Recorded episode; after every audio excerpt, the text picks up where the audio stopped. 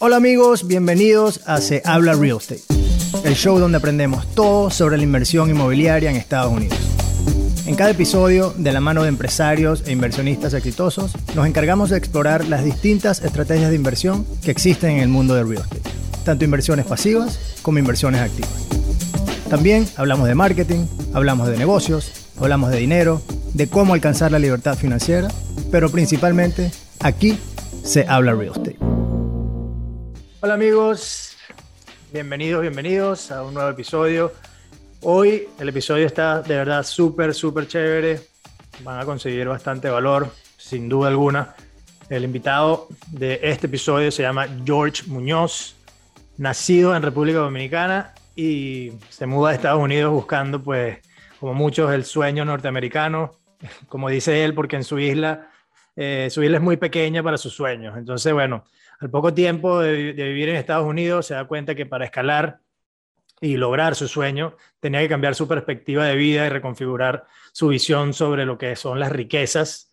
Y pues Bienes Raíces fue un catalizador en su éxito. Y en menos de un año, eh, desde que empieza su jornada en, eh, o su viaje, mejor dicho, en, bienes raíces, se convierte en uno de los vendedores más grandes de, wholesaling, haciendo wholesaling eh, de una compañía grande aquí en Florida. Eh, llegó a tener incluso eh, hasta 10 cierres mensuales durante un periodo de tiempo, haciendo wholesaling, como les digo. Para, ya van a, ir escuchando lo que, lo que significa eso en la entrevista, pero esos números son bien impresionantes. actualmente se encuentra enfocado en la compra de propiedades para rentar vía Airbnb, está creando un portafolio para renta de Airbnb. Como les dije, comenzó en la parte de wholesaling, pero a la misma vez hizo una transición a house flipping y lo fascinante de su historia pues es que supo, siendo creativo, supo integrar distintas estrategias de inversión eh, con una mentalidad de, digamos, thinking out of the box, ¿no? Pensando fuera de, de un nicho específico, él identifica propiedades y de repente si hace sentido hacer wholesaling lo hace, si hace sentido para house flipping también lo hace, o si es buen candidato la propiedad para integrarla a su proyecto de Airbnb, también entonces toma esa avenida.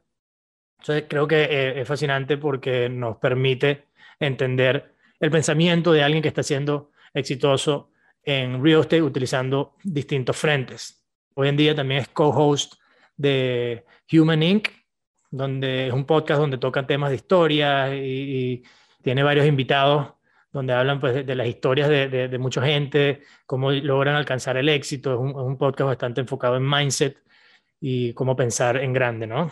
Y por, por ya para finalizar, también George eh, es el host de un meetup bastante importante en el área de Fort Lauderdale, todos los meses, trae nuevos emprendedores de bienes raíces, enseñan sobre distintos nichos de la industria, tiene invitados especiales, expertos en la materia, etcétera, etcétera.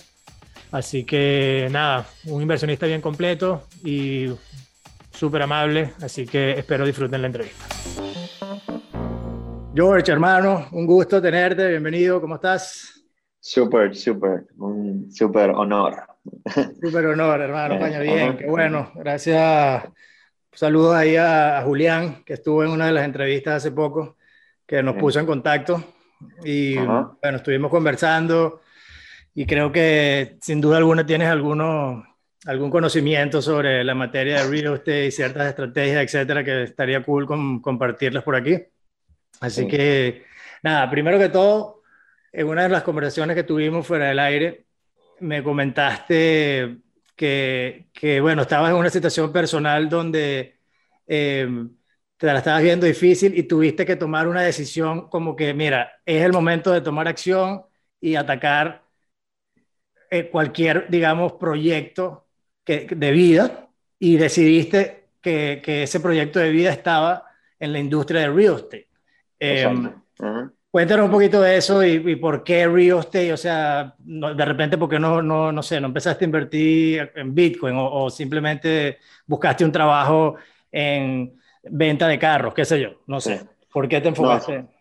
So, yeah, so básicamente mi, o sea, mi journey, mi journey en real estate no, no, piso, no pasó de la nada. Y eso yo creo que es algo que cada uno tiene que tener claro, como que no pasa de repente. Ah, eh, a mí, o sea, mi, journey empezó hace como seis años y empezó, fue, tal vez tú lo, han oído tu, eh, tu audience, eh, las personas que te oyen, y fue leyendo el libro Rich Dad Poor Dad, para de rico padre pobre. Ese la Biblia, lo que llaman la Biblia. Me revolucionó la mente, me la puso millón. y, y, en ese entonces yo lo que hacía era que diseñaba cocinas. Yo diseñaba y vendía uh, high-end eh, cocinas italianas modernas. Ah, okay. Y eso era lo que me dedicaba y las vendía también. Entonces, yo estaba en ese medio, veía, yo le hacía cocina a inversionistas, arquitectos, developers, y yo, concho, me gustaría estar en ese, del otro lado. Como que, eh, a mí me encanta la parte creativa, eh, de la construcción y eso, pero lo que no me gustaba era la idea con clientes normales, como que, ay, no, pero no me gusta así, no me gusta así. Y yo, yo lo que quería era hacer lo que me daba la gana, no, esto es lo que yo quiero. claro, pero bueno, también pensando, me imagino, en, en, en, más en los números que, que, en lo que sí bonito, no, no sé, bueno, a mí me pasaba eso también. Sí, ¿a tú hacías cocina? No, no, no, pero me ah. pasaba que cuando empecé, cuando empecé mi, mi carrera en real estate, yo estaba haciendo de realtor. Ajá. Y chévere, ¿no? Me gustaba, pero pero no me gustaba la conversación de, con, con algunos clientes de renta o de venta incluso. Eso me pasa a mí. Yo, o sea, yo tengo mi licencia también de bienes raíces y yo no hago traditional real estate. Claro. Porque esa es la parte que no me gusta tampoco. O sea, que te entiendo. Eh, bueno, pero pasé la historia bien cortita en esa parte. Eh, leí Padre Rico, Padre Pobre, me revolucionó la mente y estaba, veía ese ambiente, los inversionistas, y una vez vi un anuncio de que, ah, viene Robert Kiyosaki. Mentira, no viene nada.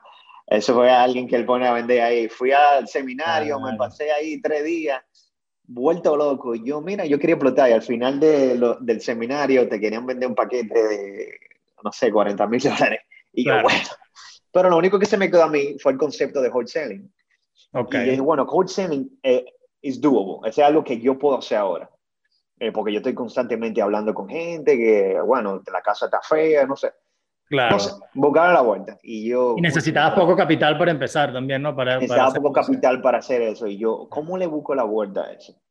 Viejo, y entonces de repente, nada, me quedé ahí pensando. Entonces, ellos más o menos te enseñaban una estrategia de cómo utilizar crédito para poderle pagar el curso a ellos. Claro. Y yo lo saqué y califiqué, y califiqué por muy, una alta cantidad. Y yo, oye, qué, qué cosa. Pero ellos decían algo que eso se me quedó en la mente. Y ellos decían, ok, tú vas a entrar en este journey ahora. Sin embargo, antes de entrar en este journey, journey lo primero que tenemos que cambiar es el mindset. Porque nosotros, como el padre rico, padre pobre, ahora mismo uno está pensando como pobre, mente pobre. Uno tiene que comenzar a pensar en riqueza, en una mente de riqueza no, no, no estamos monetariamente, no estamos, no estamos, hablando monetariamente, sino riqueza overall, mentalidad, físico. Y yo, conchole, ¿y cómo yo hago eso? Y dije, bueno, yo tengo que invertir en eso. Y yo cancelé el curso, no, no, me, no procedí con el curso, y yo, ¿qué hago? Y ahí, que van, van a ver gente que van a estar de acuerdo, no están de acuerdo, pero yo vi un anuncio de Tai López. Aquí estoy con mi, con mi Lamborghini, que sé yo cuánto.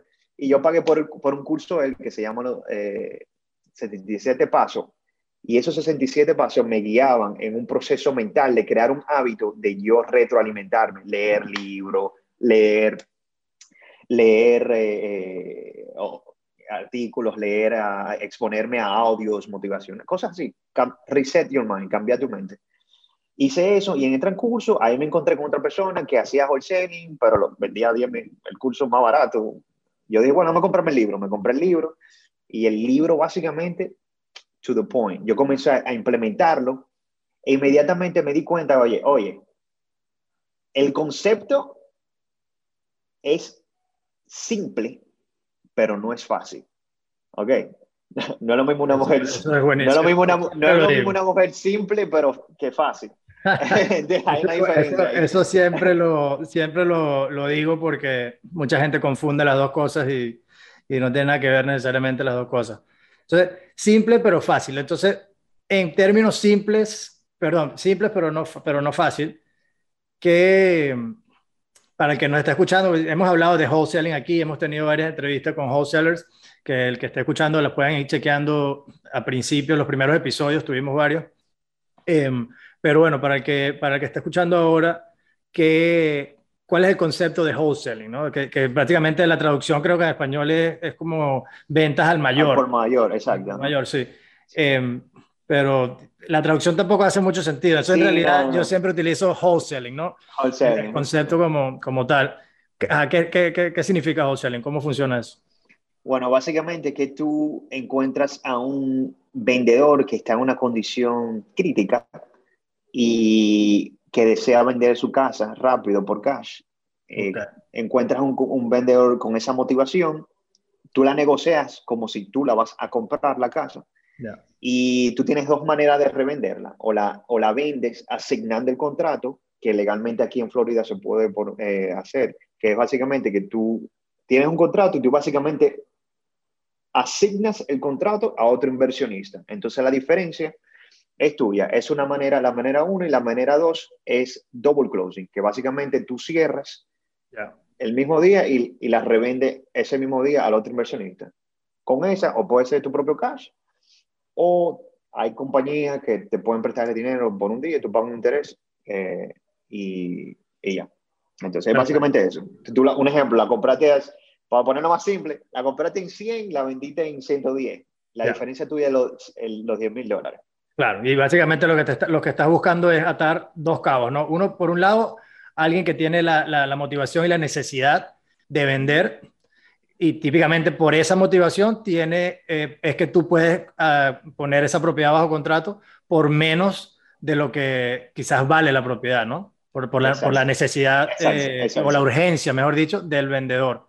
Y por, lo, y por la otra mano tienes que atar el otro cabo que es el, el comprador, el verdadero comprador. El que comprador es alguien, un inversionista que de repente no tiene el tiempo o la necesidad de estar buscando estos proyectos, busca se pone en contacto con alguien como tú y te dice, mira, cuando consigas un proyecto, una propiedad así, así, así, yo te la compro. Me llama. Uh -huh. Exacto, me llama y yo te la compro. Entonces, eh, pones en contacto, digamos, bueno, no en contacto a ellos dos, sino tú estás en el medio, gestionas la transacción donde al final del día estás haciendo como un flipping del, del contrato, ¿no? Estás flipeando el contrato de, de, una mano para otra, básicamente.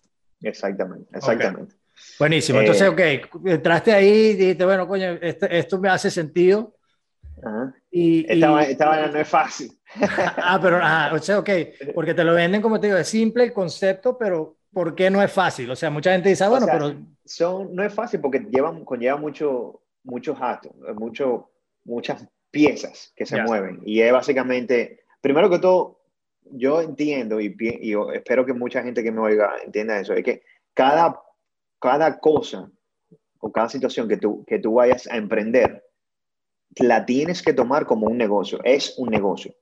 Todo emprendimiento es un negocio, no es algo como, ah, fantasía, llega aquí y ya. No, tú tienes que, es un negocio, tiene que, es un bebé, tiene que darle comida, limpiarle la niquita. Bueno, y todo eso, tiene, tiene que hacer todo eso. Entonces yo trabajaba full time mm. y, y, y, esto yo lo hacía después que salía del trabajo yeah. o, o, después que, o el fin de semana. Y entonces era tanto el trabajo que, que o sea, tenía que ser administración, el mercadeo, eh, la llamada, todo eso. Y yo dije, wow. Entonces, también como, you don't know what you don't know. O sea, tú no sabes lo que no sabes. Claro. Yo tampoco sabía mucho de cómo se negociaba, etcétera, etcétera. Y entonces, me acuerdo yo, yo llegué a poner varios, varios eh, eh, contratos. Uh -huh. Llegué a tener varios contratos solo. Y yo, wow, pero esto funciona. Improve the concept. Claro. Que lo llegué a cerrar Sí, uno, pero lo que me gané fueron como dos mil dólares. Y yo, concho, dos mil dólares, eso es demasiado trabajo. Eso me ganó yo vendiendo una cocina. Claro. Entonces, ahí, ahí hice como un hiatus, un, ahí hice una pausa. Uh -huh. Y en esa pausa, eh, lo que hice, o sea, comencé a, re, a, repensar, pero nunca se me iba, nunca se me iba la idea de bienes raíces. Comencé, seguí estudiando más, seguí llenándome, cambiando mi mente yo dije, oye, voy a volver a esto porque tal vez hay algo en mi mente que no está bien. Seguí, seguí, seguí, seguí. Hasta que llegó un punto que yo iba a explotarme. Yo dije, oye, I can do this. I know. Yo, fui, yo iba a ser, aún así, yo iba a seminario, iba. era como caminando por fe. Y, y yo dije, oye, por, o sea, yo no te estoy relajando, por días consecutivos, yo tenía en mi mente la frase de Albert Einstein, que dice, la, definición de locura es repetir lo mismo todos los días y esperar diferentes resultados. Y dije, yo tengo que hacer una vaina diferente, lo tengo que hacer. Entonces, tomé la decisión y dije, no, yo voy, a renunciar. Entonces, por medio, ante, para que tú veas cómo se conecta todo, como yo hice esa diligencia, comencé a hacerlo yo solo hace unos años atrás, alguien me había presentado una compañía, no sé cosa, y esa compañía en particular me llamó la atención. Y dije, concha, déjame averiguar un poquito más de esa compañía. Esa compañía era básicamente wholesaling en esteroides.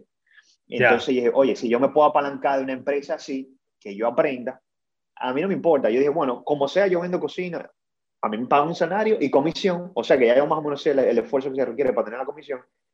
Yo sé que esto es comisión pura, pero si, si, todo, si, esta, si esta empresa está en esteroides, algo se me va a pegar. Y entonces así mismo me fui, le dije a mi mujer eso, y ella me dice, oye, ella estaba al, punto de que no, me voy a o sea, me quiero divorciar. Y yo, no, no, pero dame una oportunidad, vamos a ver. No, es que, que mucha Yo me voy a poner serio, yo me voy a poner serio. Exacto, no, no, no te apures. No, o sea, yo siempre tuve serio, lo que pasa es que con muchachos no, una visión más alta. O sea, la mujer, o sea, toda mujer necesita cierto tipo de seguridad y eso no, no, totalmente. como hombre. Entonces, y uno debe, y uno es responsable de darle esa seguridad. Yo no fui efectivo dándole esa seguridad en ese sentido. Eh, sin embargo, creo que fui capaz en ese momento determinado darle esa seguridad, porque ella me puso ese ultimátum y yo le dije, ok, dame dos semanas. Yo creo que ese fue el impulso. Perdón, dos semanas, no, dame dos meses. dame dos meses y ya tú vas a ver. Y efectivamente, efectivamente. Entonces, en esos meses, dos meses me puse ahí. Oye, al mes, al mes dos, loco, ya hice cinco ventas. Y esas cinco ventas equilibraban básicamente el, el, año completo mío. El año completo de lo que yo ganaba en, en haciendo cocina. Y yo dije, Y eso, yo, eso fue como vino así, eso revolucionó mi mente. Y yo, mira, mi amor, esto es. Claro. Entonces, ahí me puse en serio, saqué mi licencia, aunque aclarando, para hacer wholesaling no necesitaba una licencia de bienes raíces, pero como yo lo quería hacer bien, quería hacerlo de una manera... Sí, para, para, para, que esté escuchando de repente dice, bueno, pero ¿cómo no necesitas?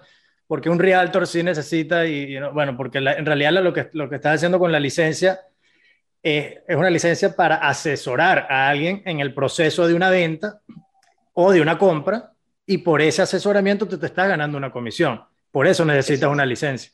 Ahora, en wholesaling, tú eres el comprador, tú le estás comprando una propiedad a alguien en particular y para hacer una transacción entre dos individuos, no se necesita una licencia. Yo te estoy comprando tu casa, tú me la estás vendiendo. No necesitamos una licencia para eso. Y a la misma vez te estás volteando y estás vendiéndole una propiedad, esa misma propiedad, a un comprador que es el nuevo inversionista.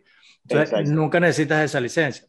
Eso, bueno, la licencia uno la saca más por, eh, yo entiendo también, eh, sirve más como para reputación en ese sentido. Y también tener acceso a algunas herramientas. Eh, no cuesta nada en, realidad. Entonces, claro, entonces estuviste, bueno, wholesaling te hizo mucho sentido. Yo, estos eh, seminarios de Robert Kiyosaki, bueno, empezando por su libro, eh, fabuloso, a mí también me, me, volvió loca la mente y por eso también empecé con mi, mi, carrera en real estate en gran parte.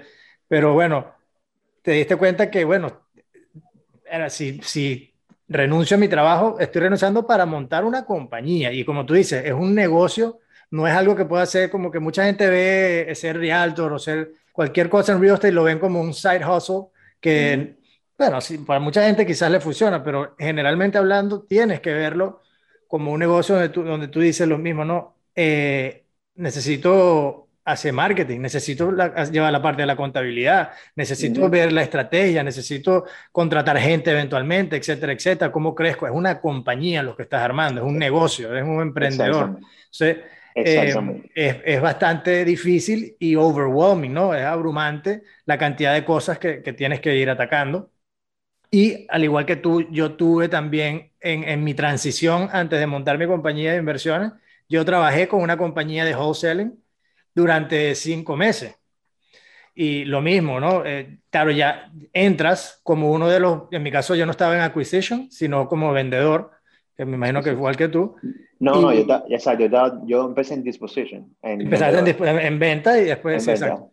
Em, pero bueno, para que más o menos la gente entienda eh, el journey que tomaste y por qué lo tomaste, creo que es interesante porque tú dices, bueno, hay una compañía, o sea, hubo alguien que como yo estaba pensando empezar, ya lo hizo y tiene ya un equipo, tiene la compañía, tiene la estructura. Yo voy a entrar como parte de ese equipo y voy a absorber y aprender todo. todo. Y ya después, bueno, veré si lo hago solo o no. A veces hace sentido, a veces no.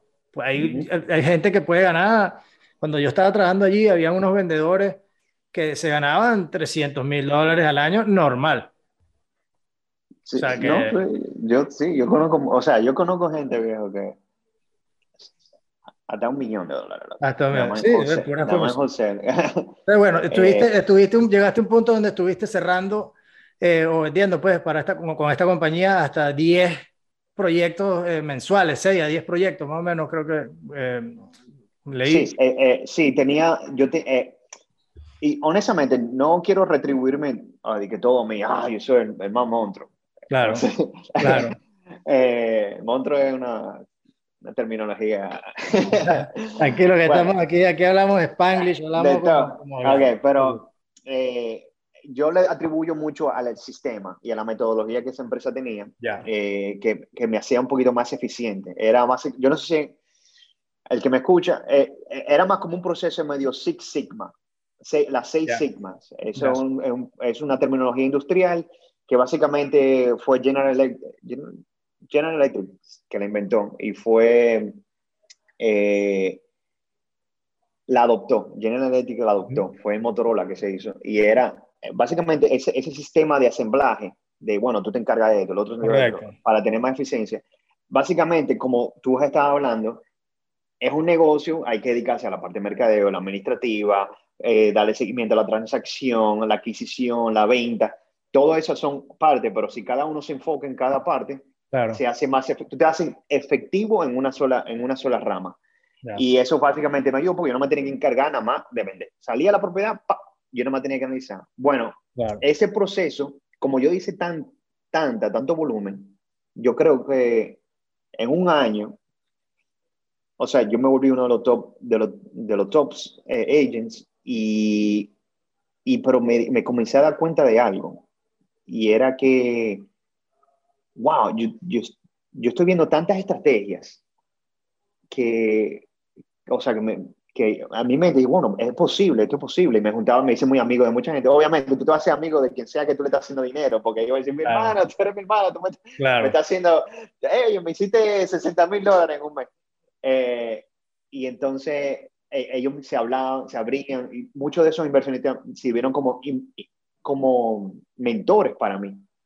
Y eso fue, ese fue el ampalanque grande que yo tuve en, eso. Eh, eh, no solamente el sistema, pero aparte de eso, los inversionistas que pude conocer, aprender de ellos y ver diferentes tipos de estrategias. Porque otra cosa que me fui, o sea, siempre hay un comprador para cada casa. Es increíble. Siempre hay un comprador, o sea, yo, ve, yo podía llamar y decirle, ah, mira, tengo esta casa, muchacho, no me mande eso, es una porquería, ¿quién va a hacer dinero con eso? Y después llamaba a otro. los números no dan. una joya. Esto es lo mejor. Oye, gracias, dámela.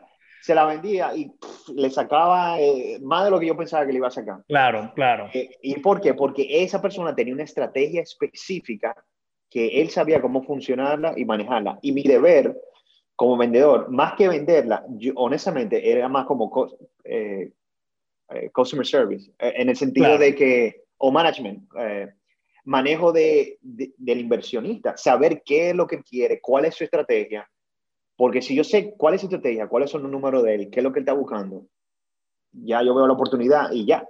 Entonces, e, esa, esa técnica me ha servido mucho a mí, como ahora que yo invierto. Yo trato de ver una oportunidad. Yo, ¿qué oportunidad?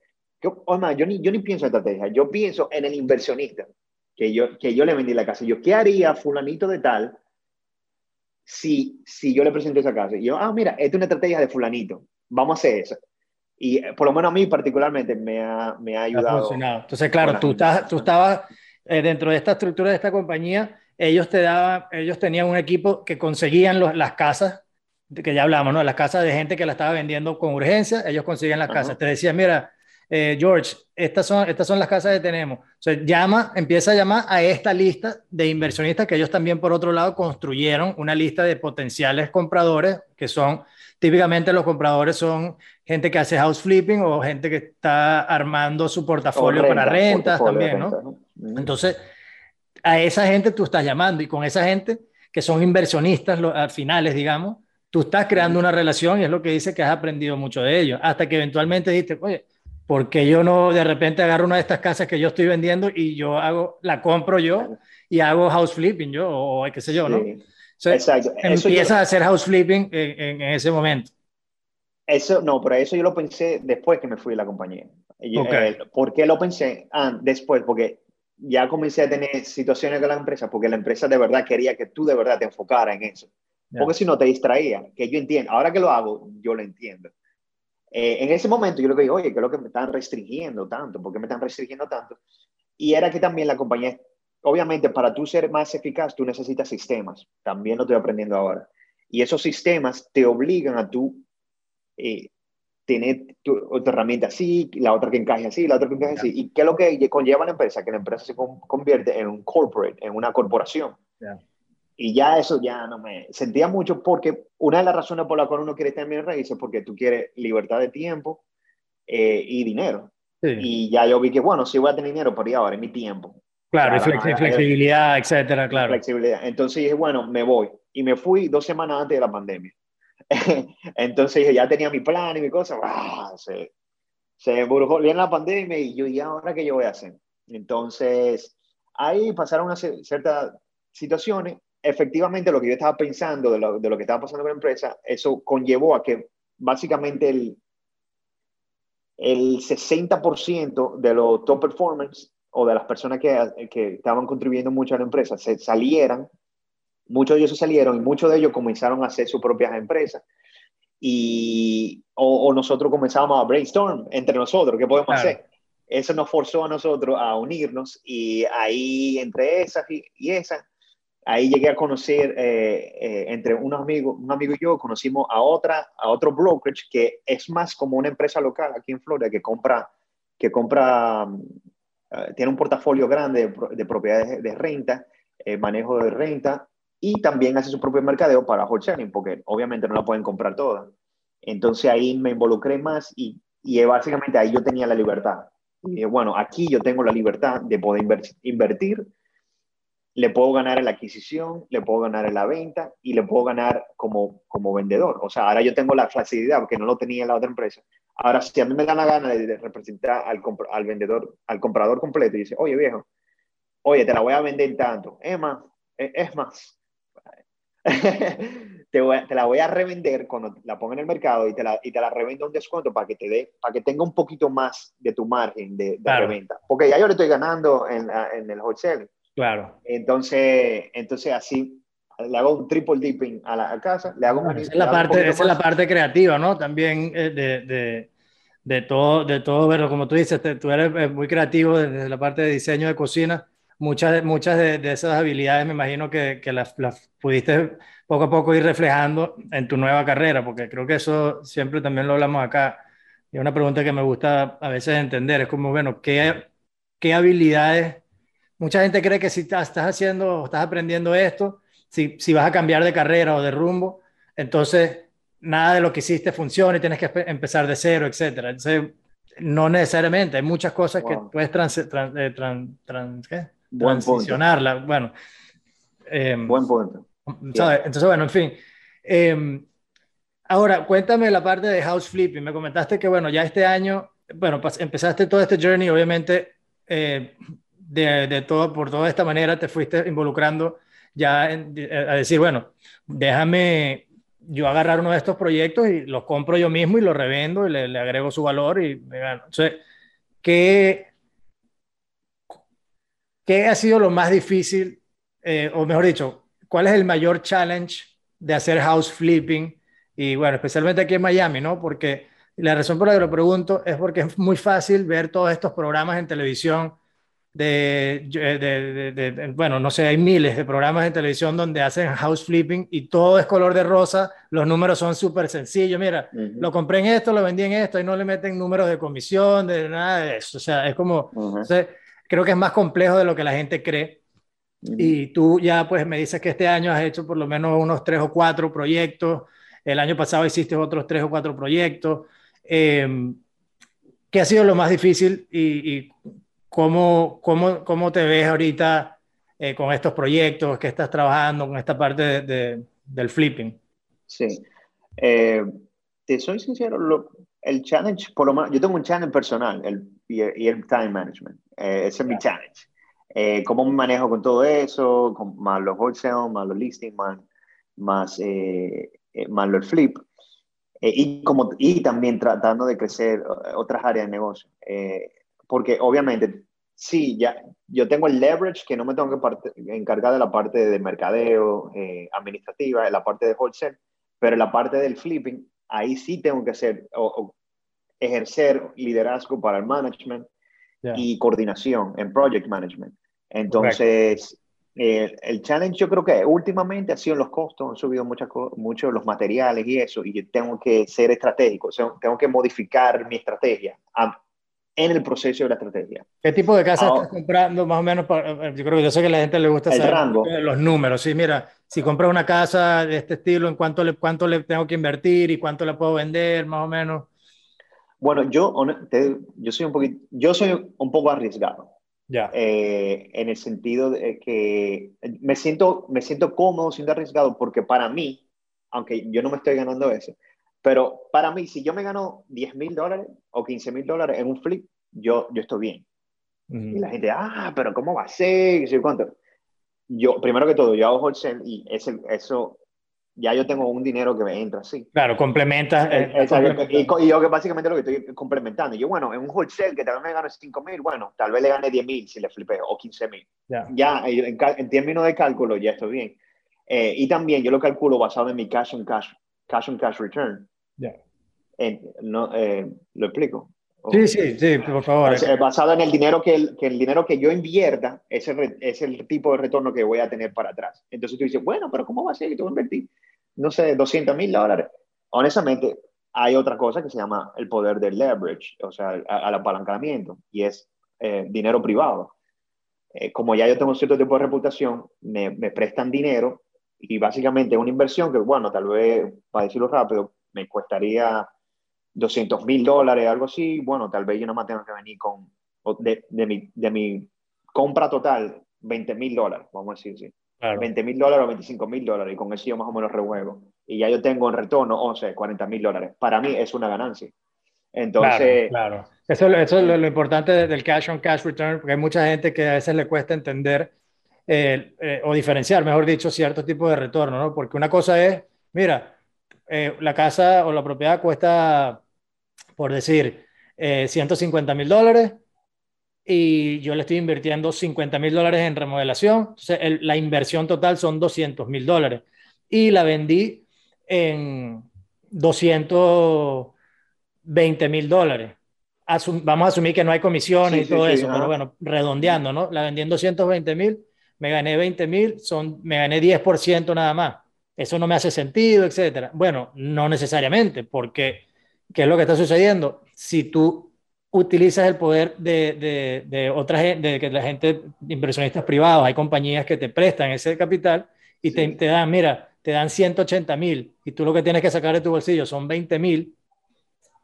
Entonces, ¿qué haces? Le agarras y le pagas, eh, vendes la propiedad en 220 mil. Igual la vendiste porque la propiedad, el precio que la vendiste, la vendiste.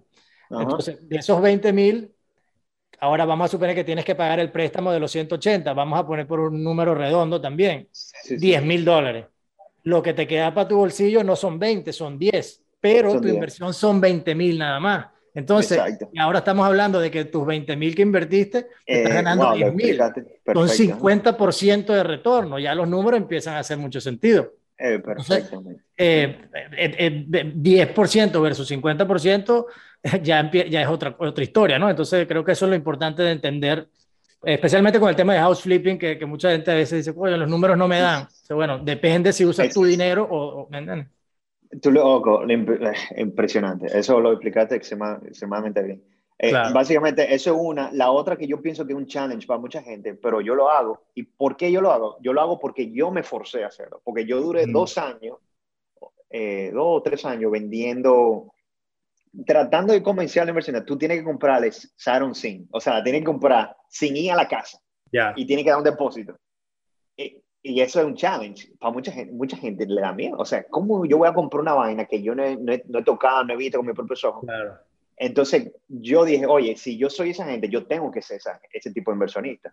Claro. Entonces, claro, cuando tú vendías, tú querías que ellos lo hicieran de esa manera. quería que lo hicieran eso porque si no, no, hacer ahora, básicamente. entonces, entonces yo dije, oye, yo tengo que ser ese tipo de inversionista. No solamente por eso, sino que también el mercado ahora es muchísimo más competitivo, porque ahora tú tienes institutional buyers, o sea, instituciones comprando de, de estados, 10 estados más para arriba, que te la compran en un cerrar de ojos. Entonces, oye, eh, una manera competitiva sería bueno. Yo, yo tengo que ser ese tipo de inversionista. Entonces, pero tienes que prepararte y, tener el conocimiento y obviamente el perfil, el perfil, de riesgo que tú dices, tú eres un poco más arriesgado, hay otra gente que no. Bueno, eso es otro tema. No, exacto. Yo, eso, yo no, se lo recomiendo, no se lo recomiendo a nadie. Eh, porque, un ejemplo, tú que, tú, trabajas con multifamiliares y tú tienes, eh, tú tienes inversionistas, inversionistas pasivos eh, en tus inversiones, ellos necesitan tener cierto tipo de confianza en ti, en tu underwriting, en, tu, en tu análisis. De, la, misma manera, para ese tipo de personas, si tú vas a empezar, yo les recomendaría, no, no es un anuncio para mí ni nada, pero alguien que tú puedas confiar en esa industria, un wholesale o un realtor, que tú te sientas cómodo, ok, ya él analizó la propiedad, ya él la vio, estos son los números, y obviamente tú también, tú haces tu diligencia, y tú analices, y así tú más o menos tú tomas una, una, decisión. Totalmente. Pero así a lo loco, yo la puedo ver y yo, bueno, mitigo, digo, yo mitigo el riesgo y yo he comprado, no en otros estados, pero he comprado en, en otros, en otros condados. Ya.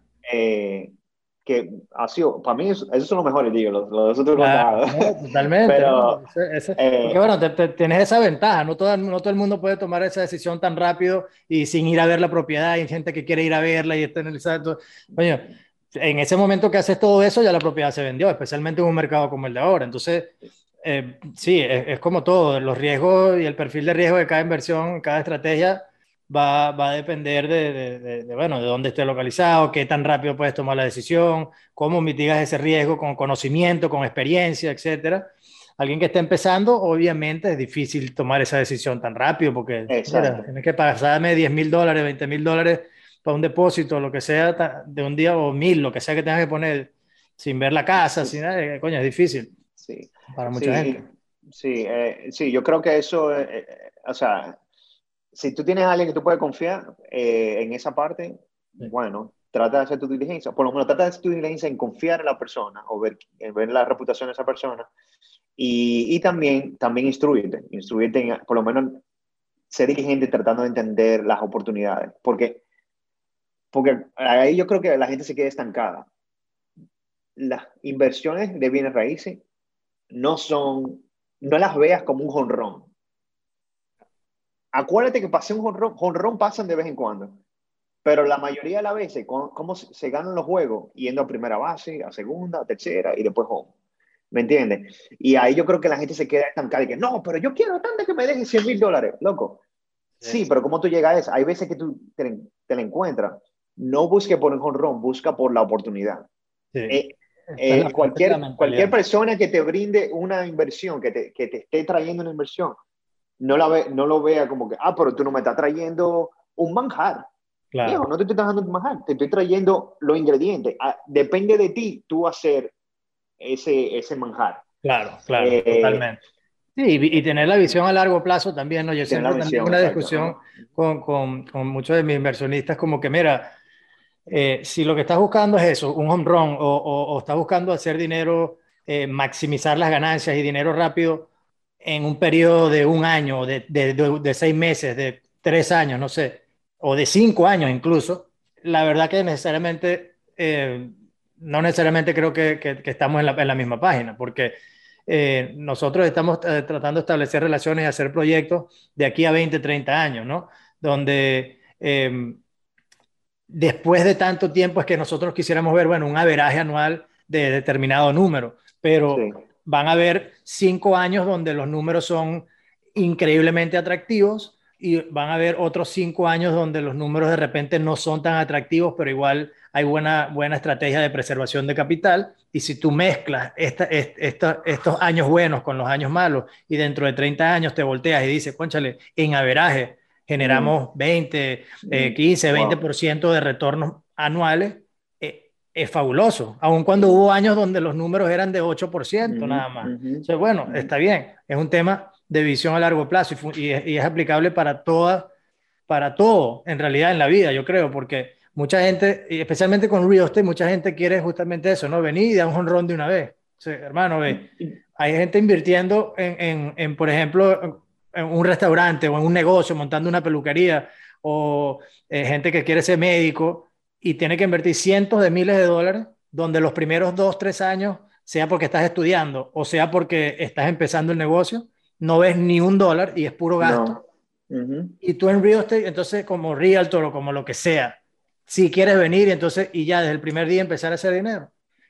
Es difícil. Oh, y sin embargo se puede hacer. Que es lo, que se puede hacer, se puede. Sí, pero mira una cosa que yo pienso mucho, y esto es una, es una cosa cultural, eh, eh, ahora que estamos hablando entre latinos, y yo pienso que la mayoría de los latinos tiene una mente de lotería. ¿A qué me refiero yo? tiene el concepto. Okay, oye, ¿tú no te ha pasado que digo, ah, la lotería está en 20 millones, que voy para allá a jugar a loto. Ay, sí, una vez, claro, Voy a jugar y, voy, y, tú vas, y tú vas al supermercado con la mentalidad de que, que voy a rayar, este, este es mi numerito, tú tienes la ansiedad, la ansiedad, la ansiedad, la ansiedad. Sí. Pa, y tú dices, ah, me lo gané. Cuando ve, ah, me solucioné. Entonces tú ves al otro fin de semana, ay, voy de nuevo a rayar, me voy a rayar. Y, sí, sí. Entonces, ¿qué pasa? el latino tiene esa mentalidad de que, ah, voy a la universidad y voy a sacar mi título y cuando saque mi título voy a tener un buen trabajo. ¡Pap! Pasa, pasa, tener tu título y ahora que no pasa nada. Ah, bueno, voy a hacer mi máster ahora. Entonces, cuando haga mi máster, voy a hacer y hace y entonces está bien. Entonces, enfocado en el resultado nada más sin enfocarse en el proceso. Exacto, hago, exacto, ah, exactamente. Entonces, el, la cultura anglosajona tiene una cultura más eh, específicamente de plan a largo plazo. Vamos a planear para tener un resultado sólido. Vamos a hacer una zapata bien fuerte. Y esa zapata vamos a construir entre ellas cuando, cuando aparezcan situaciones en las cuales eh, no nos favorecen. Bueno, vamos a, a switchar, vamos a cambiar el, el, el, plan y vamos acomodando. Para, pero, pero tiene un gol específico.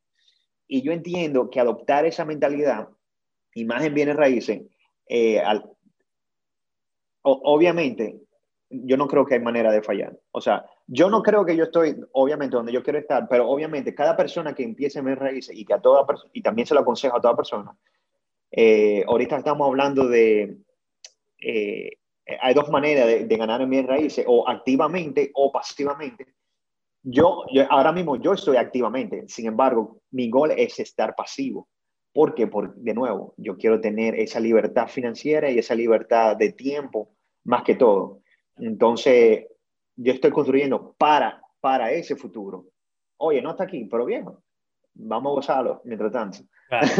Bueno, esa, es la, esa, es la, esa es lo único que, que, que importa, ¿no? O sea, mientras es bueno tener la meta, porque sabes cómo organizarte y cómo planearte para llegar a donde quieres llegar, sea una meta de un número de, en, dólares o, o, sea una meta de no sé cuántas propiedades quieras tener, whatever, ¿no? La meta que sea, siempre es bueno tenerla porque sabes cómo, qué es lo que tienes que hacer, qué pasos tienes que, eh, cómo te tienes que estructurar para llegar allí. Pero todo va a cambiar, la meta va a cambiar, los pasos van a cambiar, van a haber challenges, van a haber cuestiones y, y tienes que entender simplemente que, que que, es el proceso y que tiene que ser a largo plazo, o sea, tiene que ser a largo plazo a menos que quieras tener simplemente eh, o dejar tu futuro en manos de la suerte.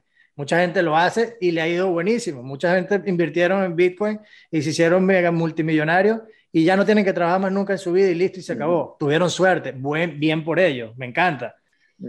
Pero el 99% de las personas no le va a pasar eso, no van a pegarla en una vaina específica donde se van a hacer mega multimillonarios en un año, no. Entonces, creo que, que, es parte de la, de la situación. Entonces, bueno, después de entonces, ya, ya para ir cerrando, que me, gustaría tocar rápidamente en, en quizás sin profundizar mucho porque estamos cortos de tiempo, pero lo que quiero decir es que ahora estás enfocado también en, tomar alguna de estas propiedades que de repente hace sentido hacer wholesaling o de repente hace sentido agarrarlas, comprarlas tú mismo para hacer el house flipping o las remodelas, las arreglas y te la quedas como parte de tu portafolio para rentarlas en Airbnb, que obviamente es muy popular. Primero que todo, la, la, pregunta que a casi todo el mundo le viene a la mente cuando, le, cuando quiere meterse en real estate, específicamente en Airbnb. Estoy muy tarde para hacer Airbnb ya a esta altura, ya está saturado el mercado. ¿Cómo, cómo ves eso? No, de nuevo, siempre hay oportunidades. Y siempre hay un comprador. O sea, tú tienes que también identificar cuáles, cuáles son tus goles y qué es lo que tú deseas y tu capacidad. Eh, y más que todo, conocerte a ti mismo y cuál es la capacidad que tú tienes. Eh, cuando viene la oportunidad, se va a aparecer. O sea, es algo, es como... Eh, yo siempre pienso en mi, esposa. Ay, vi un zapato y se volvió loca. Este es el zapato. es la misma vaina que mi raíces. Claro. Tuve la oportunidad y dije, oye, esta es. A mí me pasó con una casa en particular, cuando yo la vi, dije, oye, esta es para Airbnb. Ahora, yo estaría un poquito loco porque el vecindario no, no me lo ameritaba mucho, pero honestamente llega un punto que tú conoces un mercado y tú dices, es que se va a dar, se va a dar, se va a dar. Tengo mis dudas, he tenido mis dudas. Sin embargo, actually, el que me vendió la casa fue un, un inversionista que llegó a ser mi mentor. Okay. Y él la compró, la, estaba en el proceso de arreglarla, y me dijo, George, tú me puedes hacer, tú me puedes wholesalear esta casa, me la puedes vender. Yo lo único que quiero, lo único que quiero son como 10 mil dólares, me dijo. Yo, ah, déjame verla. Y yo la vi, yo dije, oye, yo la quiero. ¿En serio? Sí, sí, sí, yo la quiero. Y, y nada, al final se la, la compré, perfecto. Y, y al, al, arreglarla y darme cuenta, fui al lugar, esa la compré, o sea, la compré sin verla. Yeah. Eh, y fui al vecindario después que la compré y dije, no, no, es que, que esto es el, presentimiento, el presentimiento, pres, presentimiento que yo quería, lo voy a hacer. Después me eché para atrás y dije, la voy a rentar, porque le puedo sacar, le puedo hacer un bird. ¿Saben lo que es Bird, la persona acá? Pues, eh, no, pero eh, cuéntanos, ¿qué, ¿qué, significa Bird? Eh, no sé. Eh, son las siglas de eh, buy, comprar, rehab, arreglar, refinance, refinance refinanciar. No, rent primero, ¿no? Ah, rent, perdón, rent, refinance, bueno, ya, ¿verdad? And, repeat. And, repeat, and repeat, exacto. Son como cuatro birds. Entonces, básicamente es comprarla, arreglarla, rentarla, eh, refinanciarla y repetir el proceso. Porque cuando tú refinancias, estamos supuestos a sacar la plusvalía de la casa y con ese mismo dinero seguir invirtiendo. Claro. Esa casa era perfecta para eso. Entonces, iba a ser el proceso, por ahí está la importancia de hacer el, el pivoting, eh, hacer el cambio. Sí. Cuando iba a ser refinanciando, ahora mismo subieron los intereses muchísimo. Y yo, wow, qué vaina. Si le saco, eso significa que voy a deber más a pagar muchísimo más de intereses. Y dije, concha, ¿qué hago? Sí, lo puedo sacar dinero y comprar otra. Bueno, voy a ganar cuánto? 100 dólares mensuales. Mm. Y dije, bueno, no sé, como que no, no estoy para eso. Entonces dije, bueno, prefiero no sacarle dinero. Yo, o sea, estoy tranquilo, no le saco dinero, la dejo, yo la compré bien barata la casa y la dejo ahí y le hago un Airbnb. Seamos creativos. ¿Y qué pasa? Lo pruebo. Y, y si no funciona, no funciona. Y cambio. Ahora, yo lo digo así suave, pero yo, gracias a Dios estoy en la posición de hacer eso. Claro. Tienes que conocerse, si tú no estás en la posición de hacerlo, no lo hagas, pero ahora me siento con esa facilidad de, bueno, lo voy a intentar y, y estoy, aunque sea un 98% seguro de que si hago el Airbnb, eh, sí se va a dar la oportunidad por diferentes factores. El crecimiento de la población en ese sector, eh, hay uno de los, uno de los parques eh, eh grandes aquí en Estados Unidos está en ese condado en particular, no es, no es, eh, no es Orlando, mm. eh, hay otro parque, y, y, está como a seis millas. Y yo, oye, you cannot go wrong here. No, yeah. no hay manera. Entonces, bueno. Eso. Bueno, eso, eso bueno, eh, chévere que lo, que lo comentaste porque era la, pregunta que te iba a hacer eh, eh, a continuación, que era, ¿cómo identificas una propiedad que hace sentido para, para, alquilarla en Airbnb. ¿no? O sea, porque evidentemente pues tienes el conocimiento, tú te tomaste el tiempo de, de, analizar, mira, ok, si esta propiedad, entonces, ok, déjame voltearme y analizar el condado, el mercado, cómo se mueve, hay gente que se está mudando para acá, cuántas, cuántas propiedades de Airbnb ya existen. Eh, eh, eh, que están listadas como tal en este condado, cómo, cómo son esas propiedades, porque también no solamente que, que esa zona, digamos, donde compras la propiedad sea buena para Airbnb, pero, uh -huh. pero tienes que saber cuál es el producto que estás ofreciendo. Es decir, si esta es una zona donde se rentan muchos Airbnb, le está yendo muy bien a todo el mundo, parece, pero son casas de tres, tres, tres, tres cuartos, dos baños con garaje. Ah, bueno, y tú estás consiguiendo es un condominio de uno a uno, eh, perdón, un apartamento, lo que sea, que es de uno a uno, de repente nadie en esa zona está buscando uno a uno. Entonces, no te va a hacer sentido como, como, como con esa estrategia. Entonces, tienes que ir analizando lo, la, el, el, mercado ¿no? y la demanda que existe para ciertos productos. Uno de los factores que no te tiene que ir tan profundo, de ah, un análisis del mercado y me voy claro. a la página y tal. Una de las cosas que yo personalmente veo es, dije, conchale, si un Holiday Inn o un Marriott está a un radio cuadrado de 3 millas, more likely, o sea, hay algo pasando aquí. Aunque sea un, un pueblito. ¿Por qué? Porque, oye, esa gente, antes de meterse ese, ese edificio ahí, ellos hicieron su análisis y estudio de mercado. Y yo dije, bueno, si ya hay como tres hoteles de eso, de estas altas alta franquicias, sí.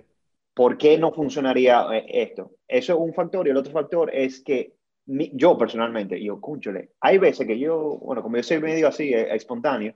Yo digo a mi esposa, mira, vámonos, no vamos. O, o, o a veces ella me, me, dice, oye, tú planeando a último momento. Lo planeo a último momento y ¿qué pasa? No hay vacante, no hay ningún hotel disponible. Mm. Y yo estoy tan desesperado de ir para ese sitio que yo busco lo que sea que está a un radio cuadrado del sitio donde yo quiero ir. Y yo, si yo digo, si yo siento esa urgencia y no encuentro, eso significa que hay una demanda demasiado grande. Y tú llamas como, no estoy relajando, a 20 lugares y todos te están diciendo, está lleno, está lleno, está lleno. Algo te debe decir, bueno, si hay, hay mucha demanda, necesito inventario. Claro. Entonces, eh, básicamente, eso es uno de los factores. Bueno, eso está, eso está o sea, no es algo, un, no tiene que ser algo sumamente indicativo, pero es un factor que te ayuda, por lo menos, que sea, a tomar una decisión. Pero, pero créeme que, que, eso está, bueno, y con esto creo que podemos ir cerrando la entrevista. Me, me encanta eso porque lo que nos enseña es que, eh, primero que todo, tu cerebro ya después de tantos años, tanta experiencia, y como, como, como dijimos al principio, no pasa de la noche a la mañana, te ha, te ha costado sacrificio de tu tiempo estudiando, entendiendo, seminarios, meetups, etc. Sí. Y has entrenado tu cerebro a pensar que aun cuando te estás yendo de vacaciones, un fin de semana con tu esposa, eh, no tiene nada que ver con negocio, pero tu cerebro inmediatamente identifica, porque estás sumergido eh, eh, eh, por lo menos en the back of your mind, you're always thinking about real estate, ¿no? Es como que uh -huh. es una vacación, pero coño, ya me acabo de dar cuenta aquí que hay una necesidad para, para housing o, para. Airbnb o qué sé yo. Entonces, bueno, mañana o el domingo, el lunes, perdón, cuando lleguemos para la casa, me meto y empiezo a hacer contactos con potenciales wholesalers en, ese, en, esa, en esa zona. De repente, ¿me entiendes? Es, es la manera de, de siempre estar eh, pensando y siendo creativo con, con el approach que, que, le vas dando a, la, a todo. Así que, nada, me encanta, hermano. Gracias por la por todos los nuggets. Creo que has compartido varias, varias cosas bien interesantes. Para cerrar ya la entrevista, una pregunta que, que casi siempre hago. ¿Hay algún consejo que es súper popular en la industria del real estate con el que no estés de acuerdo, que, que no te hace mucho sentido a ti, por lo menos. ¿Se te ocurre algo? Te doy un ejemplo, ¿no? A mí, por ejemplo, eh, y el ejemplo que casi siempre utilizo, cuando empecé en real estate, más, con, más que todo con el levantamiento de capital para proyectos, me decía, no te preocupes, si consigues un buen proyecto y lo sabes presentar bien, el dinero viene solo. Consigue el proyecto que el dinero viene solo. Y no puedo estar más en desacuerdo con eso. O sea, coño, no funciona así. He tenido proyectos espectaculares, pero no todos los proyectos son para todo el mundo. Y el dinero, no. créeme que no va a venir solo, el dinero viene solo cuando hay una relación, cuando hay confianza, mm. cuando tienes un pool de inversionistas que ya creen en ti, etcétera, etcétera, y eso toma tiempo y dedicación. Así que Sí, esa, esa, esa, vaina vale oro. Yo la voy a colar, lo que estoy pensando lo voy a correlacionar con exactamente eso mismo. Y es, eh, exactamente, no, no viene atado a la oportunidad, viene atado a ti y a tu reputación y a tu carácter. Y carácter significa, si te fijas, una caricatura, viene de la misma palabra, carácter. Eh, ¿Cuál es? Es la misma. Tú ves imagen y tú sabes que Mickey Mouse Mickey Mouse, no sé, la tortuga ninja son la tortuga ninja. ¿Por qué? Porque no cambia. Eh, y una estatua es un carácter. ¿Y mm. ¿Por qué? Porque viene cualquier temperatura, cualquier eh, eh, weather, lluvia, tormenta, lo que sea, sigue intacta, sigue igual. Así mismo debe ser los valores, tus valores y tu, y tu integridad. Cuando eso se define y se, y se ancla, ya las personas comienzan a ver un valor en ti. Por eso recurren a ti. ¿Por qué? Porque puede pasar una tormenta, puede pasar lo que sea. Bueno, yo sé que Lennon va a actuar de esta manera cuando pase una vaina así. Entonces, yo creo que cuando tú te conviertes en esa persona, ahí se atraen las oportunidades. Y, y, yo pienso que muchas veces, ahí tomando lo que, la pregunta, mucha gente la, la, gente pregunta, ah, bueno, pero con 10 mil dólares yo puedo hacer algo. O con 20 mil, ah, pero yo lo puedo invertir en esto. Yo siempre aconsejo, basado en mi propia experiencia, en vez, en vez de tú utilizar ese dinero y como dices, ah, sí, voy a ponerlo en Bitcoin, lo pongo ahí, que no tiene nada de malo Bitcoin, pero yo digo, primero, tómate tu tiempo de siempre ser el más idiota de la habitación. Mm. Yo muchas veces me sentí muy, me sentí humillado, porque yo iba a seminarios que no tenía, todavía, como se dice, yo todavía no estoy ahí, pero yo, yo voy, voy todavía a seminarios de multifamiliares, aunque todavía no tengo un, familia, un multifamiliar, o, o a seminario de bienes raíces grandísimos, voy, porque yo quiero estar ahí, quiero estar ahí, aunque sea aprender, algo se va a pegar. Y yo aprendo, y ese conocimiento te eleva y, y, proximity. Eh, eh, proximidad. cercanía, cercanía con otra. Con cercanía, o sea, tú eres, tú eres el, el, el, resultado de las cinco personas con las cuales te reúnes más. Eh, o sea, e, esa proximidad te da cierto tipo de valor, porque también las personas que comienzan a asociar, bueno. Algo, pues algo se pega, lo, lo, bueno se pega, lo malo se pega, todo se pega. Exacto. Entonces, al, para finalizar, lo, que yo le recomiendo a la persona, si sí, tienen dinero, no, ese dinero, sí, que pegue una, puede ser, pero honestamente, tú no, you cannot go wrong, o sea, tú no te puedes, no puedes fallar si lo inviertes en ti. Si tú lo inviertes en ti, primordialmente, ese dinero no se va para ningún lado, se va a venir en ti y tú, y tú, tu ser lo va a multiplicar. Que se va a multiplicar los dos días, no. Va a tomar tiempo y tú vas a tener que seguir haciendo, seguir haciéndolo, hasta formar esa, esa, esa base, esa fortaleza, esa zapata, esa zapata. Bueno, hermano, creo que mejor no podemos cerrar la, la conversación. Así que eh, agradecido, 100%, George. Eh, ha sido un gusto. Creo que de verdad hay mucho, mucho valor en esta, en esta entrevista, en esta conversación. A todos que están escuchando, eh, agradecidos que nos acompañen en un episodio más. Ya saben lo que tienen que hacer eh, follow, eh, prendan las notificaciones por aquí, por abajo, eh, denle like, compartan para el otro lado, etcétera, etcétera. Ustedes saben cómo funciona. Obviamente estaríamos muy agradecidos si lo pueden hacer porque nos ayuda muchísimo. Si pueden hacer un review en iTunes o donde sea que, estén escuchando la, la entrevista o viendo el video en YouTube, dejen un comentario. Todo ayuda. Cualquier interacción ayuda. Así que, por favor, ayúdenos ahí. Así sea un mal review, mientras que sea honesto, es bueno, porque todo feedback, todo feedback eh, también es importante para ir mejorando aquí y trayéndole nuevos episodios. Así que los quiero mucho y nos vemos en el próximo episodio.